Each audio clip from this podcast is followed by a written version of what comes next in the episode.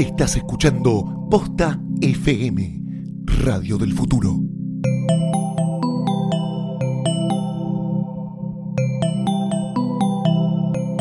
A continuación, dejamos de lado los tabúes y nos entregamos al placer de escuchar Pernocte. En 50 sombras de Grey, una estudiante llamada Anastasia Steele descubre a través del millonario Christian Grey un mundo que desconocía por completo. Anastasia se engancha y él le advierte que no practica el romance, que sus gustos son muy particulares y que ella no los entendería. Obviamente, la curiosidad siempre mata al gato, y Anastasia le pide que la ilumine. Cuando él se ofrece a mostrarle su Playroom, ella piensa, y esto es real, está en el libro, que es donde tiene su Xbox. Él solo le responde, es importante que sepas que podés irte en cualquier momento. Además de estar reconocidos de manera casi universal como un libro y una película espantosos, 50 sombras de Grey goza de una reputación particularmente mala entre la comunidad BDSM que dice representar. Estas obras caen en el lugar común de reflejar de forma incorrecta el bondage y la disciplina, la dominación y la sumisión, el sadismo y el masoquismo, pero sobre todo el contrato que hay entre las partes involucradas. En este episodio vas a escuchar hablar de cosas que tal vez nunca imaginaste de términos que quizá no sabías que existían. Golden Shower, vainilla, amarillo y rojo, kinky, blood play, spanking, cadenas de mando, 24/7, shibari, límites duros y límites blandos. Pero esta búsqueda de placer en lugares atípicos es un juego. Hay reglas y la palabra más importante de todas es consenso.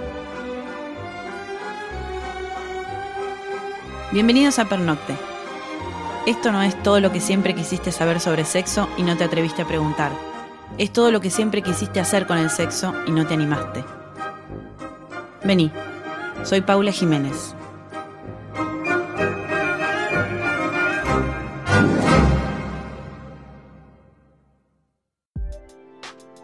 Este episodio está presentado por Gato Store. Gato tiene los mejores regalos del mundo. No solamente son lindos, también son prácticos. Tenés lámparas USB, parlantes Bluetooth, cajitas musicales hermosas, teléfonos retro, cargadores de teléfono y mucho más. Entra ahora a gatostore.com y llena el carrito sin culpa.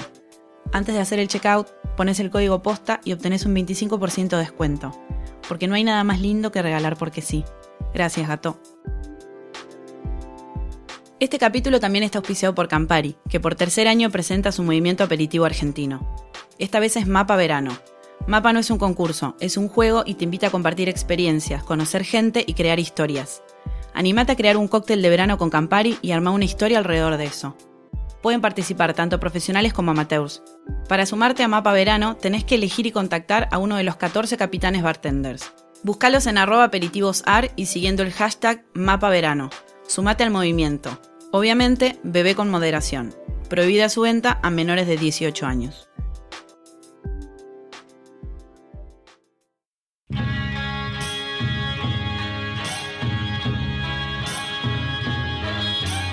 ¿Cómo definirías vos el BDSM?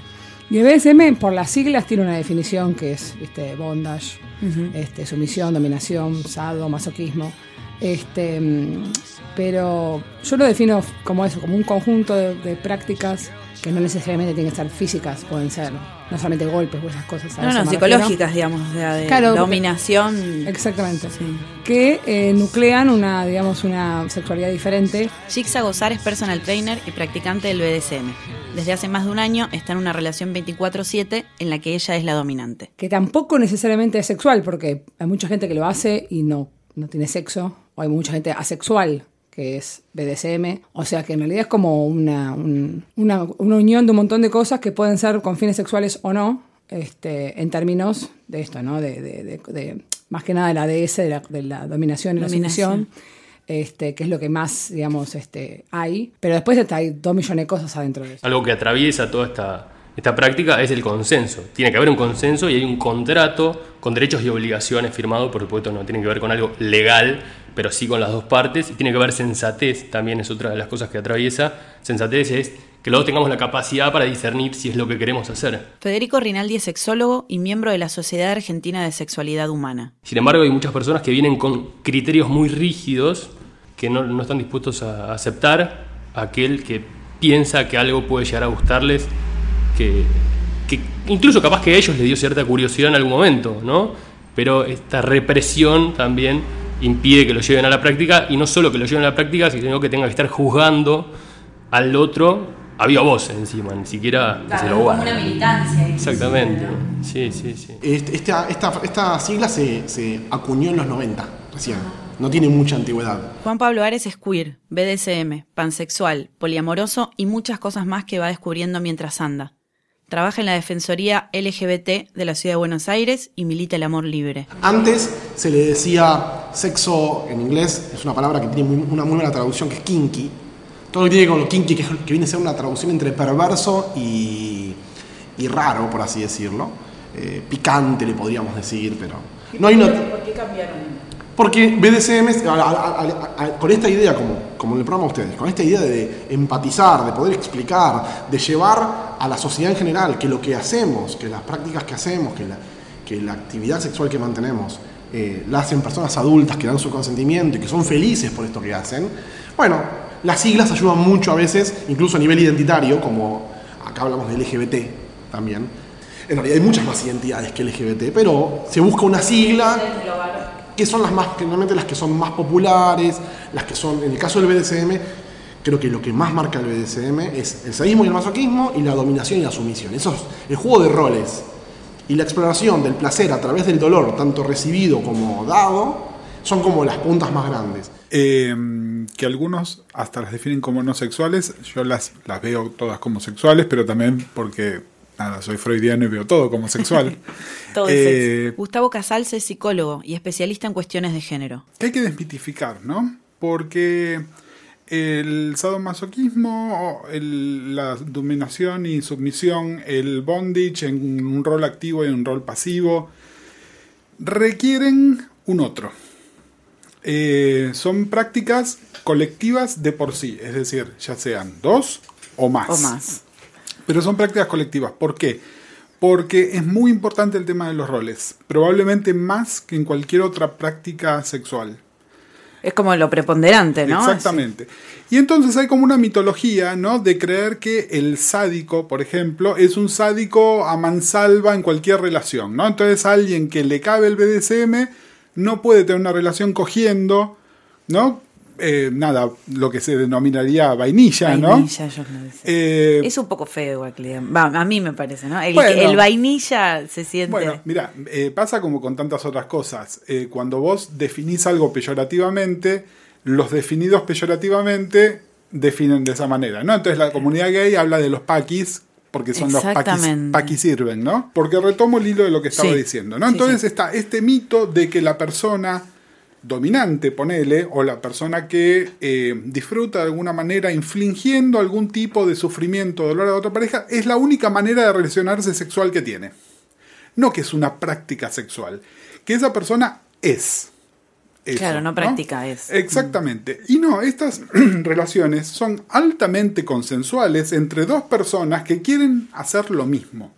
No, es igual que, a ver, es igual como el mito del vestuario donde no, que no venga un puto porque nos va a querer coger a todos. No, baja el ego porque yo elijo. Bueno, ¿qué es la perversión para vos? Todo es perversión. Todo en, el, todo en el sexo son morbos y perversiones. Ignacio Bricio se define como kinky o kingster. La curiosidad de su primera novia lo llevaron a conocer el BDSM. Es más, yo no creo en la orientación sexual. O sea, no me parece que exista la orientación sexual. Lo que me parece que hay es morbos.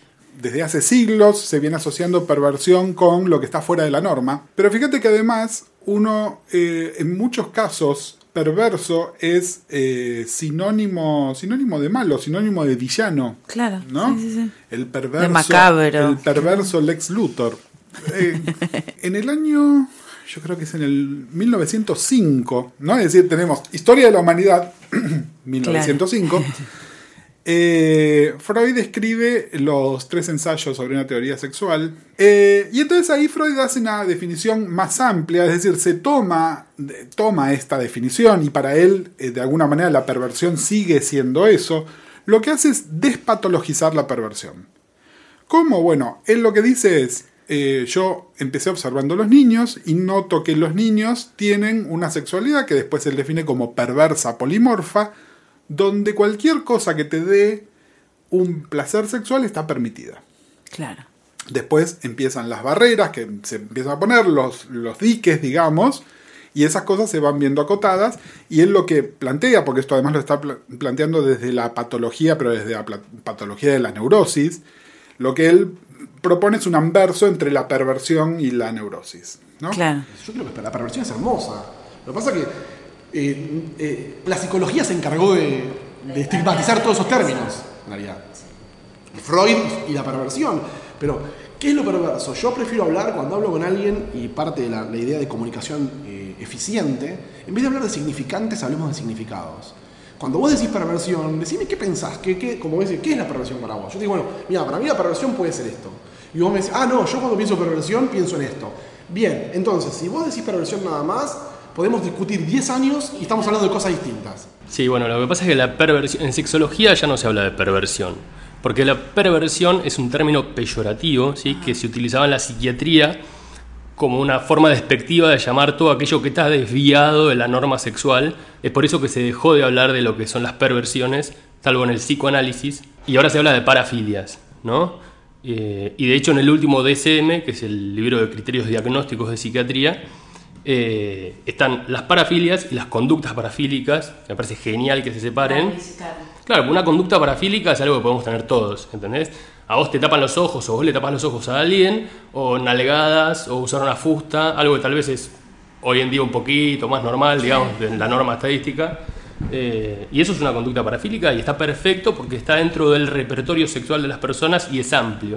Y otra cosa es la parafilia en sí mismo, que es que solamente te excita a ese nivel eso, ¿entendés? Entonces eso ya es una parafilia porque también te genera malestar. No puedes salir de ahí y tampoco conoces muchas personas que estén en ese mismo ámbito y te da vergüenza y te genera un malestar muy acusado. Eh, acá adentro del, del BDSM hay algunas parafilias. Hay muchas. Hay muchas parafilias. Sí. Em, Y pueden no haberlas, que me parece que también es algo que hay que mencionar. por ejemplo, el chilo en la cola. Sí, o, mm, o que, de nuevo, mito de que si compro, compro el paquete completo. Todos los BDSM eh, son leather, no. Algunos les gusta el cuero, otros no. Todos los leather son BDSM, no. Algunos tienen el fetiche con el cuero, pero no les va ni el chirlo, ni la dominación, ni el bondage. Y entonces por eso te digo, puede haber como puede no haberlas. Vos podés tener un- una relación súper intensa de dominación-submisión con la palabra nada más. Donde no hay involucrado más nada. Pero una charla puede ser un acto sexual, ¿o no? Porque, No digo, es- hay, hay relaciones de, de amo-esclava, por ejemplo, Sí. que no necesariamente algunos son sexuales y que aún así... Ahí tenemos que verificar los términos del contrato de esa relación. Es decir, existen unas prácticas que supongo que algunos de los chicos que entrevistaste de te hablaron de las prácticas 24/7. Eso, de eso que también quería hablar, sí. La práctica 24/7 es mucho, muchísimo más rara de lo que parece. Es decir, es un tipo de compromiso que implica, entre otras cosas, no tener necesidades económicas. Claro, porque si no tenés que Es decir, salir si a vos, vi- trabajar si y- vos vivís para eso, bueno, en el momento que te tuviste que tomar el 24, eh, claro, el 24-7 se vino a la mierda, ¿no? Es así. Sabrina Montenegro es delegada en una fábrica y también practica BDSM. Su rol es dominante y está de novia con una chica sumisa. O sea, la relación es 7 por 24, pero del 7 por 24 a, a mí me demanda y a ella también. Ahí está la discusión política con el BDSM. ¿Cómo puede ser 24-7 si, por ejemplo, hay 9 o 10 horas del día que estás vendiendo tu tiempo a X empleador? Entonces yo no la puedo llamar a mi novia, por más que tengamos, a, a mi sumisa en este caso, por más que tenga una relación de eso y decirle, hola, sí, mira, quiero que te metas eh, el mouse de la computadora En en, la la, oreja y me mandes una foto, claro, y me mandes una foto, ¿entendés? Y después quiero que chupes el monitor y me mandes otro. No, bueno, vivimos en un mundo capitalista. Ah, Me encantaría que todo funcione así, pero la mitad de eso implicaría la pérdida de trabajo para el otro. Y para uno mismo también, digo. Claro. ¿no? Entonces, a- para lo nuestro es una relación 24-7. Y a ella la, cono- que ya te digo, no, Perdón, perdón, ¿eh? la conocí en un evento, perdón. Ah, la Sí, te conociste en un evento de BDSM. Sí.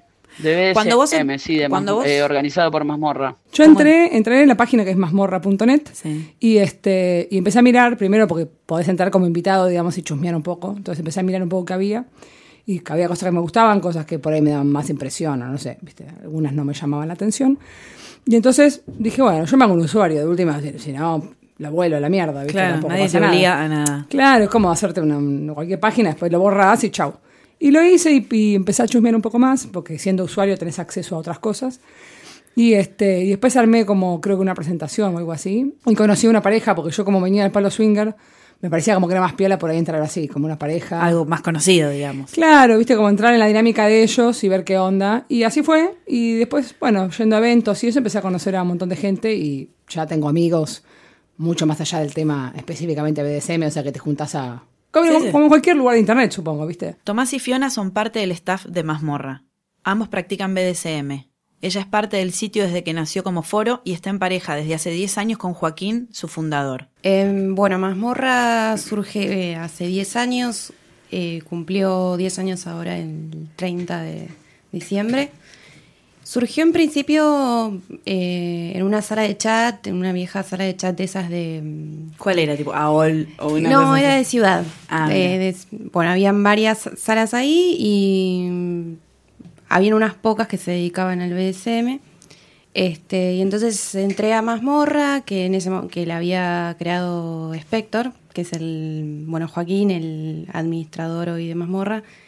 Y mm, no sé, y, surgió hacer algo, en ese momento no había ninguna comunidad, ningún sitio que nuclee a la gente, y menos en Argentina, a la gente que le interesaba el BDSM. Y entonces a partir de esa sala de chat, a los pocos meses, surge la idea de hacer un sitio. Ah, para la gente que no que nos va a escuchar y que no conoce un evento de BDSM, ¿qué es lo que te puedes encontrar cuando vos entras a ese lugar? Digamos, el panorama así visual general, vos llegás y vas a ver gente tomando cosas y hablando, y por ahí hay dos personas tomando algo y charlando, y al lado, no sé, le están pegando chirlos en la cola a alguien, este, o están atando a alguien contra, no sé, contra una columna. Eh, y por ahí hay dos o tres o cinco o veinte, no importa, personas que están detenidas ahí para mirar, que en general vos los ves, guardan todos una distancia y demás. Eh, O sea, como que la pro- la- los propios invitados son también eh, los que hacen... Es que en realidad la idea Sí. es que sea un espacio para, para, para poder practicar eso. Digo, originalmente muchas veces estos espacios eh, habían surgido más que nada por la imposibilidad de la gente de practicar en sus casas y demás. Eh, y fueron evolucionando, bueno, y ahora eh, llegan a ser algo más parecido quizás a una fiesta por la cantidad de gente y demás. Ahí se coge. ¿O no? Sí, pero Sí. no no es lo que más pasa. O sea, no llegás y es eh, el último anillo del infierno de Dante y están todos en una montaña humana de carne, así, ¿no?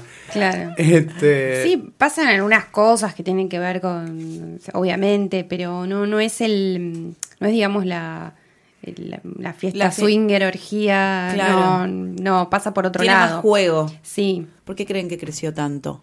digamos como desde el principio te decía que estaba esta idea de crear comunidad. Entonces la gente se fue acercando y mm, digamos no tenías, no tenías como desde el principio el contacto y te vas, sino que hay como propuestas, propuestas de, de encuentros, de bueno, desde eventos hasta cafés y entonces eso fue creando, no sé, fue haciendo que la gente se, digamos, se vaya acercando más y encuentra como un grupo de amigos y entonces se, no es el, el sentido primero, digamos, por el que uno entra, es el- la cuestión de- del interés por el BDSM, pero eso, digamos, se va eh, cuando encontrás amigos y, gente de- a la que le gusta lo mismo, digamos, no sé, se van como formando algo que va más allá de la sexualidad.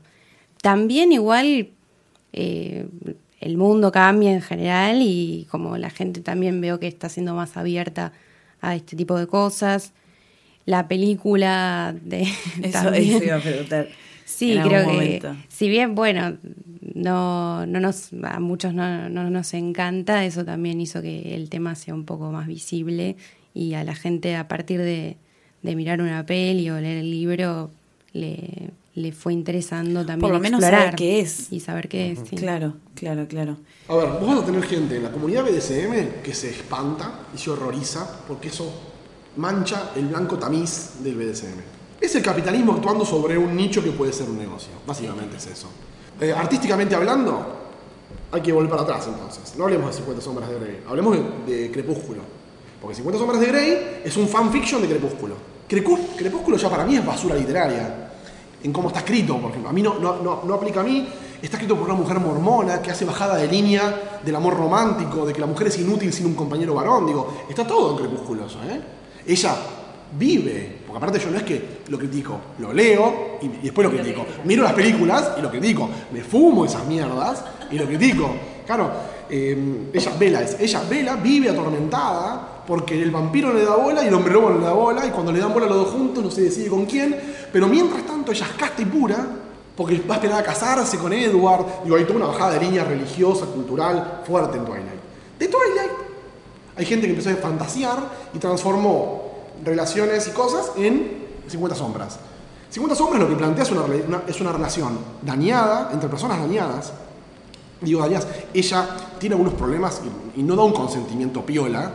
Y él es un hombre blanco, rico, inteligente, millonario, recontra hegemónico, que le muestra a ella el verdadero placer. Pero al mismo tiempo está turbado por sus pensamientos y sus deseos oscuros. Yo no estoy turbado por mis pensamientos y deseos oscuros. Estoy turbado tal vez por el machismo que ejerzo, por la violencia que ejerzo otras personas, pero no porque me guste coger atado el techo. Vi la película, pero porque en realidad estábamos todos, era gracioso, porque todos decíamos que el cuarto rojo de Christian Grey, que tiene ahí todas las cosas colgadas, eso estaba repiola. Entonces todo el mundo viendo la película para ver qué Para ver carajo qué tenía. carajo tenía. Claro, ahora igual sí, un gastadero de guita al pedo, tenía 17 floggers, digo, con cuatro te alcanza, ¿viste? Ya como si- Había, claro, Claro, había como todo, todo mucho, ¿viste? Mucho para Claro, claro. Así que sí, vi todo, pero medio por encima, no te puedo. Pero sirvió tal vez para visibilizar algo que, que no estaba muy... Sí, no. El tema es este. Yo no sé si viste que después se hicieron 737 millones de videos de internet que eso no es BDSM, eso es abuso. Sí, lo vi, lo vi, lo vi. Entonces, sí, no. Sí, porque además al final termina el final es también No no lo vi lo, queremos yo. spoilear, pero ¿quién carajo no termina la siendo sí,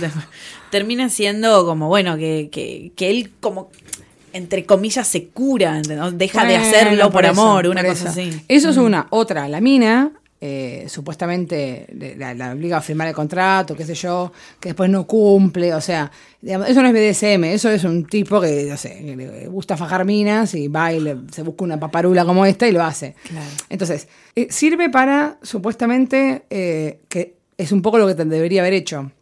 Desmitificar esto, el sadomasoquismo, somos todos, todos unos enfermos de mierda y no sé qué, no sé cuánto, que no sería el caso. Este, pero a su vez, el chabón de la película es un enfermo de mierda. Entonces, lo que está haciendo él no es. BDSM, ¿entendés?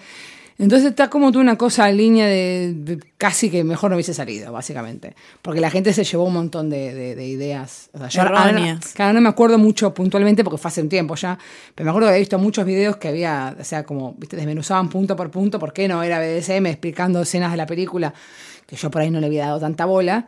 Este, y era, y era verdad, tipo, o sea, un- un- no existe que yo como tu dominante te diga que no hables con tu familia, ponele, ¿entendés? Claro, no esas existe, cosas- no existe. O sea, si yo hago eso, para- o sea, ¿en qué universo paralelo yo puedo querer que vos dejes de hablar con tu familia? Si yo lo que quiero es que vos estés bien. A mí, ¿por qué me va a calentar que vos no hables con tu papá? O sea, hay algo que ya no- triste o angustiado. Claro, hay algo que ya no está bien, ¿entendés? Entonces hay como esas cuestiones que es lo mismo, no son BDSM, es abuso. Es un chabón que quiere hacer lo que se le cante el orto, con una piba que, que apareció por ahí, parte de una piba con personalidad medio pelotuda, ¿viste? Es todo como, como muy, muy cliché, ¿viste? Muy cliché. Ese es el tema. Mira, sinceramente no creo que 50 sombras de Grey sea BDSM. Digo, el tipo tiene actitudes de violento. Eh, yo no leí el libro, vi la película porque me obligó una amiga que era muy fanática y el tipo tiene actitudes de violento donde no hay consenso. Entonces, si no hay consenso, si la mina no puede prestar consenso literalmente, explícitamente, bueno, no es BDSM. En este caso, la mina digo que es la que recibe Sí, sí, los la y todo sí. eso. Eso no es BDSM, entonces me parece que si eso intentó difundir eh, esta, esta sexualidad diversa, le cagó la cancha mal. Mm. Hay muchas reglas, ¿no? Eh, como la palabra consenso está por encima de todo, que me parece que lo hace Mirá, seguro. Sí, es que si no, si no está muy regulado y si no tenemos todos plena conciencia de cuáles son esas reglas, probablemente eh, termine generando situaciones de inseguridad para vos o para otros. Entonces hay como, sí, un- una alta valoración de, de las normas Claro. para la convivencia. digamos, lo que se suel- suele hacer, que no se tiene por qué hacer siempre, pero se suele hacer, es charlamos las pautas. Por ejemplo, vos y yo. Sí. No sé, nos conocemos, nos gustamos, queremos ir a sesionar. Bueno, buenísimo. ¿Qué, hasta lo que te dice yo del checklist, te puedo ¿Qué dar. es sesionar? Sesionar es... Sesionar es hacer como. Es, ca- es juntarse a practicar BDSM, puede terminar en sexo, puede que no. Perfecto. Digamos, ¿no? Pero puede ser una sesión de eh, bondage, o puede ser una sesión de no se sabe qué, ¿viste? Vamos haciéndolo en el camino. O, digamos, es como si nos juntamos y vos en ese momento sos mi sumisa y yo en ese momento soy tu dominante, aunque fuera de esto no lo seamos, ¿entendés? Aunque no sea una relación Entiendo. eh, de, de ese siempre. O sea, a partir de ahora Claro, sos. eh, a partir de este momento Entiendo. estamos en sesión, por ende es como estamos en el, en el juego, porque a ver, claramente tiene que haber un principio y un fin de- de- de la- del hecho que estás armando. Entonces, previo a eso, yo puedo juntarme con vos y hacer armar el checklist, que es lo que te decía antes, que es, o sea, hay dos millones de modelos por internet dando vuelta, pero si no es básicamente yo lo que, todo lo que me gustaría probar con vos, este, te, te lo, te lo anoto, ¿no? Y vos me decís, si te gusta, si no te gusta, si lo probaste, si no lo probaste, o sea, como para yo saber, ¿viste? Que sí, Claro. que no, que sí, que no. Y después está límite duro y límite blando. Límite blando es como algo que no te gusta o, o no sabes, pero por ahí podrías probar. Este, no sé, puede ser cualquier cosa. Humillación verbal. Vos me decís, sí, no sé, no creo, pero bueno, podemos probarlo, claro. claro. Límite blando, como diciendo, se puede pasar. Límite duro es no. Yo te digo humillación verbal, no- el límite duro es no te puedo humillar verbal- verbalmente. Y en el caso incluso de que eso digamos, siempre se puede como este, volver a hablar. Nosotros nos volvemos a juntar en 15 días y lo volvemos a ver. Vos me decís, ay, no, bueno, al final me quedé con ganas de probar esto, o tal cosa, o yo a vos. O sea, es como una negociación entre las dos partes. Claro. Pero in situ. Por eso, ahí va. Ah. Y después está, eso es como previo. Sí. O sea, ya sabes, o sea, yo ya me armo mi sesión en la cabeza, o no, pues hay gente que lo hace, hace espontáneo. Claro, En base, claro, en base a lo que vos me, me decís. Y si no, este, están las palabras universales, de, digamos, de, del BDSM, que son amarillo y rojo. Amarillo es para bajar la intensidad, no necesariamente parar. Yo estoy, te digo, estoy humillando verbalmente, estoy recontra recagando a reputeadas. Y vos estás sintiendo que me estoy yendo un poco a la mierda, me tirás un amarillo, entonces no es para que yo pare, sino para que afloje un poco, entonces por ahí me voy un toque para Claro, atrás o hago otra matizás, cosa. sí. Claro. Y el rojo que es el paro. O sea, rojo, lo que sea que estés haciendo rojo, es como diciendo, llegué a mi límite, basta.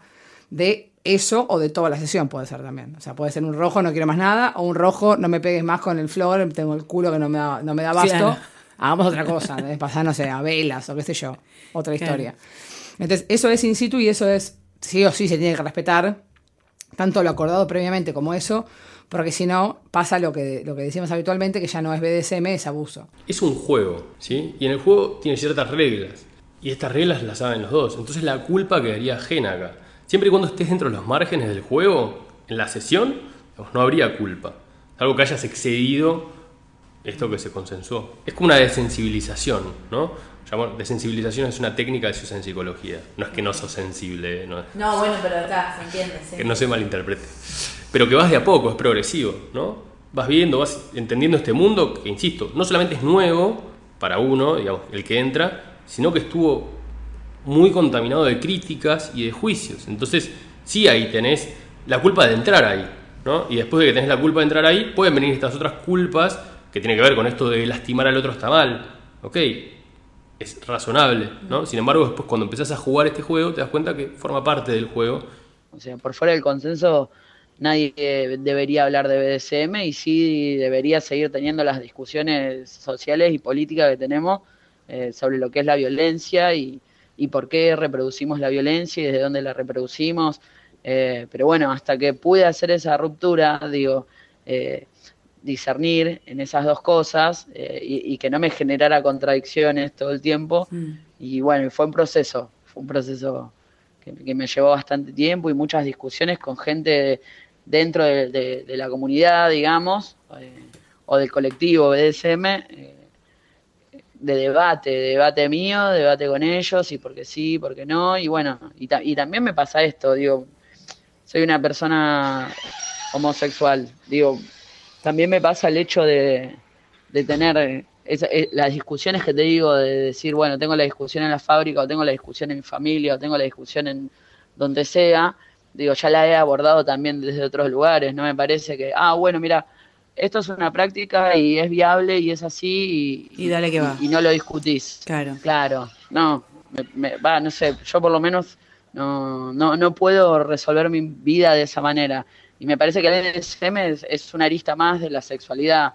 Digo, entonces, si, si me he dado debate, si me, me he hecho cargo de discusiones y de militancias y de cosas que tienen que ver con mi género, con mi orientación, con mi identidad, con bueno, el BDSM también tiene que entrar. Entonces ahora dos por tres en la fábrica de- del chiste de dale, dale, me hablas de ni una menos, bien que fajás a tu germu. Bueno, eh, Este mundo del BDSM tiene un montón de todas estas cosas de teoría de género girando y demás, como en los grupos de mazmorra, etcétera, y demás, en los últimos años. Previamente a eso había una cosa muchísimo más estricta de lo tradicional, del sado. Hay machismo, ¿no? No necesariamente más que el resto de, de- de- de- de la construcción así No, no, patriarcal supuesto, de todo. obvio. Vivimos acá, Eh, pero, Claro, no, no, no, no, no sé si específicamente más. pero en un lugar en el que No. se supone que tiene que haber libertad sexual en todo sentido, estaría Es bueno que mira, que no. me parece que siempre, incluso en las épocas más, más, más, más, más, este, más neandertal, si querés, o sea, respecto a teoría de género, de una cantidad de cosas de cabeza más abierta del BDSM, igual siempre se estaba hablando. Siempre el te- eh, las bases de toda esta movida es como el consentimiento y demás. O sea que en realidad me parece que de última el BDSM, incluso más tradicional, estricto y, y old fashion, viste, más cabeza más machista, es menos machista Que, el- que la sexualidad eh, vainilla, ¿entendés? De- del matrimonio cristiano, definitivamente. Porque ese acto de sumisión es, es voluntario. Creo que todas las sexualidades, en, en líneas generales, se sigue resolviendo contradicciones eh, para empezar a disfrutar que es- esa contradicción resuelta, saldada. Eh, sí, sí, por ejemplo, yo detesto que me peguen en la cara, es algo que detesté toda la vida. Y a mi novia le gusta que le peguen en la cara, que le peguen cachetadas. Bueno, me costó un montón al principio, o sea, era como, no, pero no sé si está bueno. Eh, y a ella le gustaba, entonces tuve que aprender. Digo, porque también hay cosas que las tenés que aprender. Eh, Mm, Digo, coger es algo que se aprende, no es que naciste y sos el más garchador del mundo y mm. no. Digo, es algo Coger que se uno aprende hace, al conoce-. Claro, coger se hace haciendo, de hecho. Mm. No, no, bueno, esto es una, una parte más de eso. Entonces hay cosas que las aprendes y hay cosas que una vez que las aprendiste las disfrutas. Mientras tanto, a veces las mirás de afuera como diciendo, nah, esto, esto, ¿en serio te gusta esto? Porque no lo hiciste, porque no. ¿Entendés? Después, qué sé yo, vas. Vas A mí me probando. pasó eso, por lo menos. Sí, Como vas probando y. Claro, claro, ¿viste? ¿Viste que te dice, che, ¿te gusta el, no sé, la polenta? Mm. No, qué sé yo, esa comida de pobre. ¿La probaste? No. ¿Y cómo sabes que no te gusta? ¿Entendés? Sí. O sea, yo te digo, a mí, Sabrina, no me gusta el mondongo. ¿Por qué? Porque lo probé. Mm. Exacto. Digo, y soy, soy así con todo eh, a lo largo de mi vida, ¿no es, no es que eh, me, me denomino lesbiana porque es un- una cuestión política, pero además porque elegí. ¿Vos contás que, que practicás estas cosas? ¿Te animás a decírselo a la gente o Sí. tenés más No, yo a mí me chupa un huevo. Te chupa un huevo. Yo, desde que soy bastante chica, aprendí que a mí lo que, me, lo que pienso y lo demás me interesa absolutamente tres carajos. Total, van a decir lo que quieran siempre. Y prefiero mucho más decir la verdad y de última informar a que no decir nada y, que, y seguir alimentando con mi silencio la mala información que hay. Porque, por ejemplo, en otro ejemplo estúpido, Sí. eh, ser bisexual. Ser bisexual es un fiestero, te coges todo lo que se mueve, no sé qué. No, a mí me gustan los hombres y las mujeres. No todos los hombres. No todas Claro. las mujeres. Entonces, si, vos, si yo me quedo callada y digo, no, bueno, sí, puede ser, porque no quiero reconocerme a mí misma como bisexual, y dejo que gente que yo conozco siga esparciendo ese mensaje pedorro, cuando en realidad puedo decir, no, flaca, mira, o sea, boludeces no, yo soy bisexual y esto, y esto, y esto, o esto, lo otro, o lo que sea. Así que sí, yo lo suelo. Ah, tampoco voy por ahí diciéndole, hola, ¿qué tal? Practico BDSM. Golpeo en el culo. Claro, si quiere ser sesionado, por favor llame al 0800, patada en el culo. No, digamos, sin exagerar, pero si sale el tema, sí, yo me hago recargo. No tengo ningún problema. Y la reacción de la gente, Yo por lo general eh, me pasaba, mira, te voy a dar un ejemplo muy gracioso. Me pasaba que mi, mi- mi chico, mi pareja, este, es yankee, ¿no? Entonces, es yankee es un poquito, está un poquito mal de la cabeza. Entonces no tiene, viste ese filtro que tiene todo el mundo de que, por ejemplo, no sé, yo te, no te veo a vos hace dos mil años y estás más gorda, pero no te vengo y te digo, estás gorda. dice, Bueno, este es claro. así. Te Es- lo dice. Sí, es como una, no tiene como filtro. Entonces un día estábamos hablando y me estaba contando que él tiene una banda donde toca y que no sé que, que yo le he dejado unas marcas de mordidas o algo. Y él les contó, o sea, alguien le preguntó qué pasó. Y dice, no, que Jigsaw me muerde. Entonces empezaron a preguntarle y él siguió, no, bueno, sí, tenemos una relación BDSM y esto y lo otro y tal. Y empezó a blanquear todo. Yo dije, bueno, joya, no tengo ningún problema. Como ponerle 15 días después, lo fui a ver tocar y lo fui a visitar al camarín. Entro al camarín y la cara de todos de tipo, chun. Entró ya la me- que lo muerde. Claro, que ya me conocían aparte, no es que no me habían visto nunca.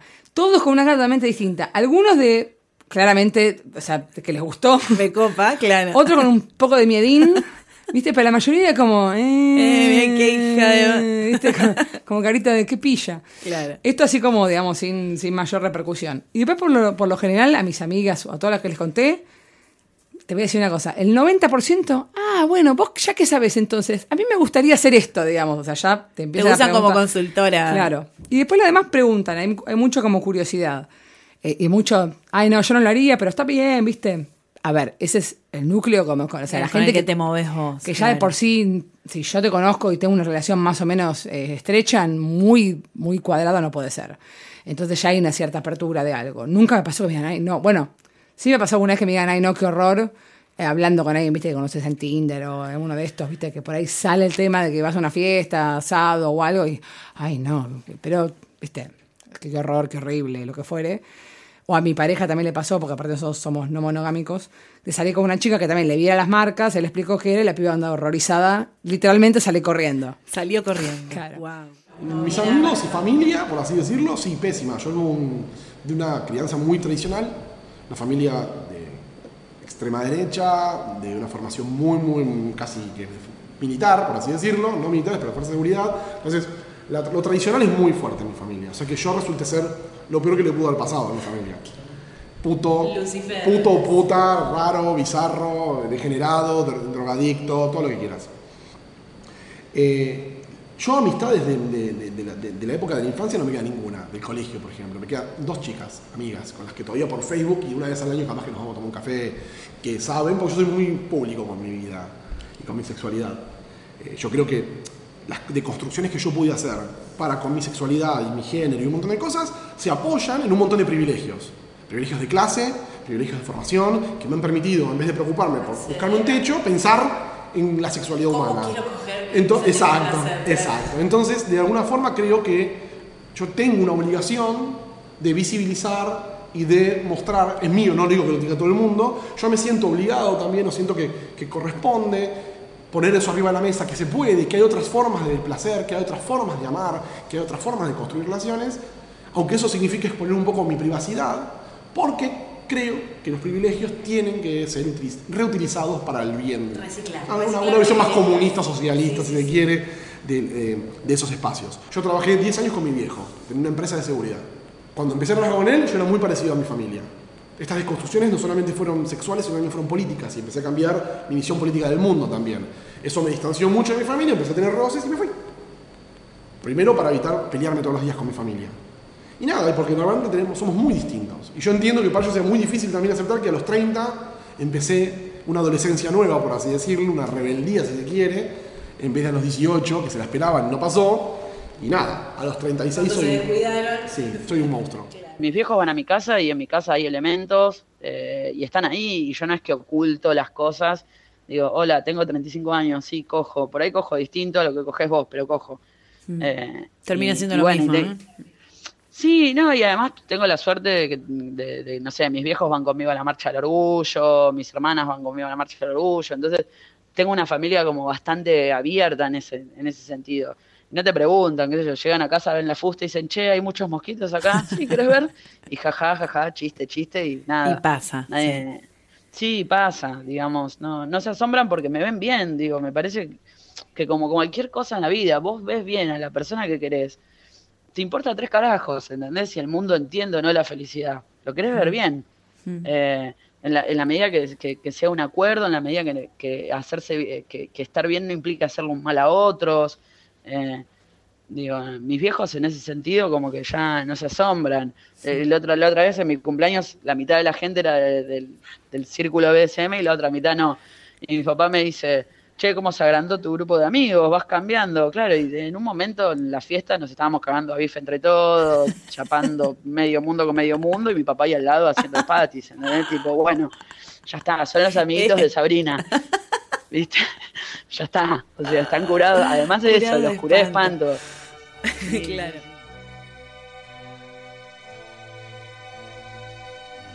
Hace muchos años tuve una- un encuentro sexual. No sé si calificaría como BDSM, pero un encuentro sexual fuerte no planeado. No te voy a decir no consensuado, no planeado. Es decir, no es que Surgió, sí. se dio así. eh, con una persona que no conocía y que era bastante más grande que yo. Una excelente calidad de persona, ¿no? Es decir, una persona donde realmente después me di cuenta lo afortunado que había sido. Y tuvimos una charla muy interesante donde después, me di- como me dijo, vos sabés lo que pasó, ¿no? Y yo le dije, yo intuyo lo que pasó. Bueno. Y me dijo, bueno, nada, me dice, ahora vas a querer más. Y me dio una lista de cosas que no hacer. Entonces, no Las vayas- recomendaciones. no vayas a tal lugar, no te juntes con tal tipo de gente. Me dice, te vas a encontrar con muchos borrachos que te quieren dar un cachetazo, que, no es lo mismo que una práctica de DSM. Y nada, es algo que me, sirvió para la vida y que me sirve en mi práctica profesional. ¿no? Esto de informate, reunite con otros, aprende de qué se trata, escuchá qué tienen para decir otros chicos y chicas en tu situación. ¿No? Bueno, ¿cómo es salir con chicos? ¿Cómo es salir con chicas? ¿Cómo es coger con chicos? ¿Cómo es coger con chicas? Yo no necesito probar algunas cosas para saber que no me, me atraen en lo más mínimo. Y con el BDSM me parece que es clave. Es escuchar a otros que lo están haciendo. Eh, bueno, hay un montón de reglas de seguridad que aplican a cualquier foro, no solo de BDSM. Digo, no sé, Tinder.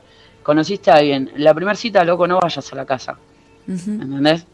Porque no la conoces, no sabes qué hay del otro lado del celular, qué hay del otro lado de la computadora.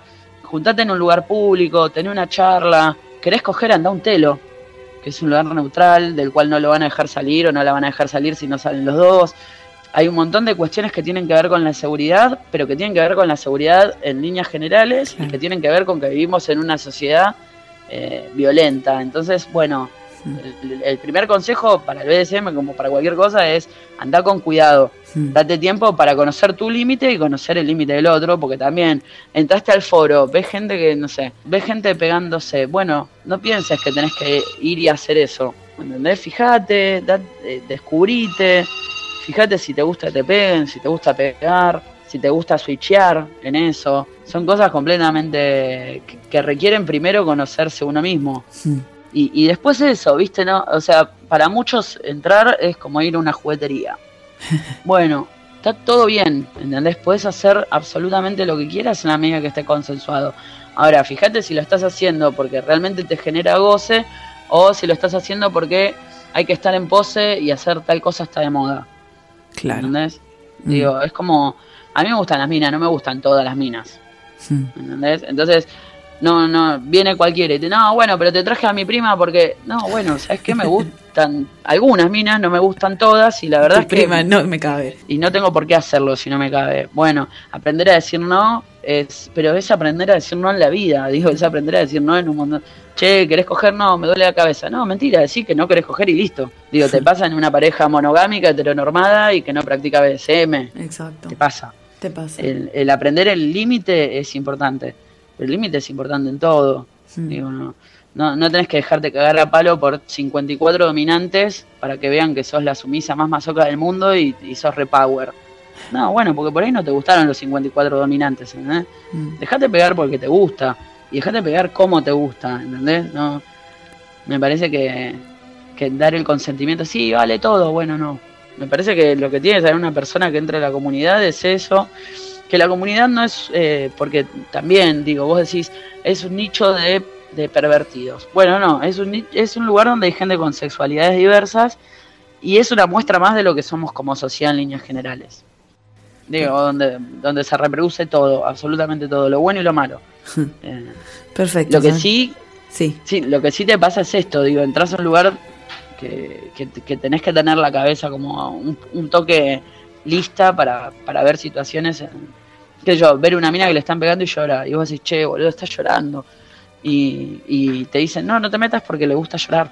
Tiene una palabra de seguridad. Y eso, estás en un evento, hay una palabra de seguridad que es universal, que es rojo. Puede haber dos NN sesionando. Si vos escuchás rojo, tenés vos como usuario la obligación de llamar a alguien y decir, che, esta persona dijo rojo. Y el otro no paró. claro. ¿Entendés? Mm. Digo, tenés un montón de cosas que te contienen, de reglas que te contienen. Y bueno, y también tenés un montón de gente dispuesta a violar las reglas, como en la sociedad.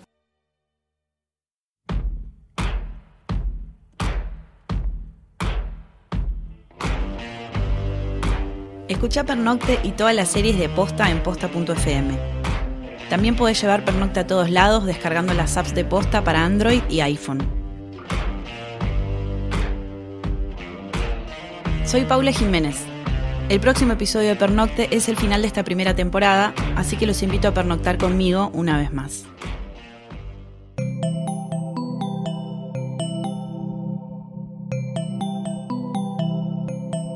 Si te gustó este episodio, hay mucho más en nuestro sitio. Métete ahora en posta.fm. También puedes llevarnos en tu teléfono. Busca Posta FM en las tiendas online de Android y Apple. Seguí con Posta FM, radio para escuchar cuando quieras y donde quieras. Posta.